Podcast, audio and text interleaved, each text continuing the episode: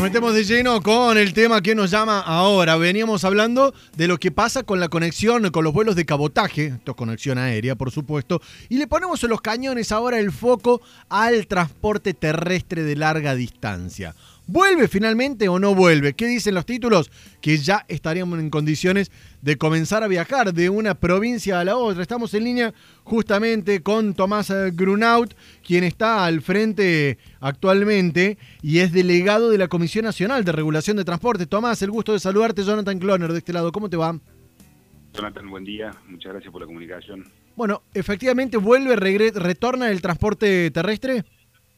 Bueno, afortunadamente sí. El, ministro de Transporte de la Nación, Mario Meoni, el día 16 de octubre dejó firmada la resolución que autorizaba la vuelta del transporte terrestre de larga distancia.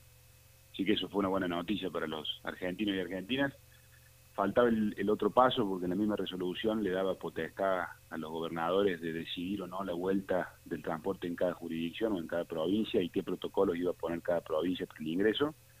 Eh, Córdoba afortunadamente fue la, la primera provincia en salir a adherir y acatar la decisión nacional de la, de, la vuelta del transporte.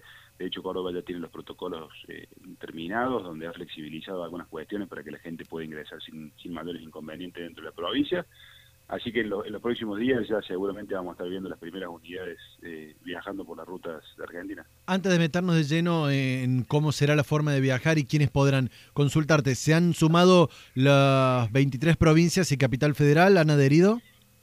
Bueno, eso, eso todavía no está definido, todavía no está definido. La mayoría de las provincias sí ya lo, han, aceptado, obviamente con distintos protocolos y con distintas condiciones. Eh, no, no, no todas han flexibilizado las cuestiones como lo ha hecho Córdoba. Eh, pero bueno, yo creo que eso también con el transcurso de los días, con el correr de, lo, de la semana, obviamente esto se va a ir eh, adecuando y se va a ir tratando de, llevar todo a una nueva normalidad que nos va a tocar vivir. Ahora sí te consulto, ¿quiénes están habilitados para viajar y bajo qué condiciones y protocolos? En primera, en primera medida, eh, el transporte vuelto para los que son trabajadores esenciales o aquellas personas que necesiten viajar por fuerza mayor. En, en este segundo ítem, digamos, fuerza mayor, entrarían las personas que tengan que viajar por un tratamiento médico, aquellas que tengan un familiar enfermo y necesiten ir a visitarlo, eh, aquellos que hayan quedado varados todavía desde marzo y no hayan podido volver a, su, sus provincias, lo van a poder hacer y entrarían dentro de lo que es fuerza mayor. Eh, los protocolos, bueno, obviamente la, toma de temperatura del ingreso a la unidad, tanto de choferes como a pasajeros, eh, el distanciamiento social antes del ingreso a la unidad, el, la, manipulación de tus propias valijas y no la de los demás, que vos seas la persona que lo suba a bodega, que lo saque de bodega, elementos de desinfección dentro de la unidad y en los sanitarios. Eh, las empresas no van a poder entregar ni catering, ni material de lectura, ni almohadas, ni frazadas, ese tipo de cosas lo va a tener que llevar cada, cada uno. Bien.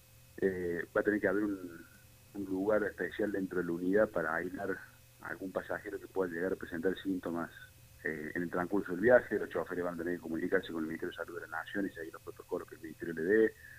Eh, bueno, básicamente son eso, obviamente las, unidades también, de acuerdo a la configuración de cada unidad, si es cama, si es semicama o si es cama suite, el porcentaje máximo de ocupación que van a tener, pero ese porcentaje varía entre un 60 o un 80% de ocupación. Tomás, en ese sentido, hablamos en su momento con eh, los representantes, por supuesto, de las empresas de transporte de larga distancia y asegurarles que no estaban en condiciones, digo, económicas de afrontar, ¿no? De, de, no trabajar a pérdida. ¿Se ha llegado a algún acuerdo con, con las empresas? Bueno, el Ministerio de Transporte de la Nación desde, desde marzo, desde que arrancó la pandemia, a través de ATP y a través de subsidios, viene, viene sosteniendo las empresas de transporte de larga distancia. Eh, y eso va a continuar en la medida en que las empresas empiecen a prestar servicio y a cumplir itinerario y a cumplir frecuencias. Eh, pero va a quedar todo, como te digo, eh, a, que cada empresa ya empiece en los próximos días, empiecen a, poner los coches en, las rutas, empiecen a circular y empiecen a trabajar y por supuesto que se va a hacer un esfuerzo del Estado Nacional para que esas empresas sigan operando eh, y los trabajadores sigan trabajando y, la gente pueda seguir viajando. Bien, consultarte con respecto a esto, me decís, ¿cuándo comenzaremos a ver entonces los colectivos en, en la terminal de ómnibus? Bueno, en principio el día jueves a la noche ya saldría la, primera unidad hacia Capital Federal eh, y el viernes estarían ingresando uno de Jujuy. Así que, bueno, eh, ya a partir del jueves estarían en principio los primeros colectivos en la ruta. De todas maneras, era lógico que esto también fuera así de, menor a mano, de menor a mayor y fuera paulatino el, el regreso.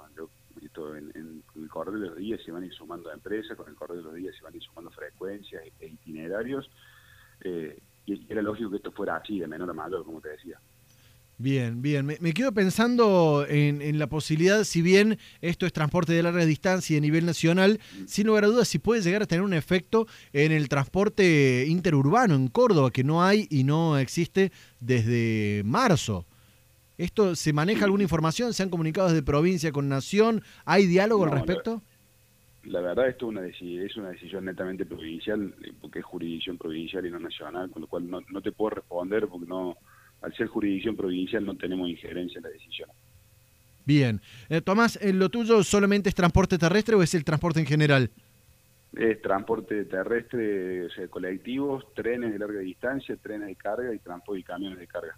Bien, al respecto, trenes, el tren de las sierras podría llegar a volver, si bien no, mueve, no mueve mucho, pero ¿están los planes? En la misma resolución, en la misma resolución que habilitaba la vuelta del transporte de, colectivos, también autorizaba la vuelta de los trenes de larga distancia. El, tren de las sierras por ahí es un, es un tren eh, más de paseo, más de turismo, eh, que pero pero por supuesto que está en condiciones de volver, lo mismo que el tren que hacía Córdoba a Buenos Aires este, estaría en condiciones de volver porque también está autorizado. Completísimo. Entonces, eh, Tomás Grunaut, delegado de la Comisión Nacional de Regulación del Transporte, aquí en Hora de Noticias. Muchísimas gracias por los minutos, Tomás. Por favor, muchas gracias y buen día. Hasta luego.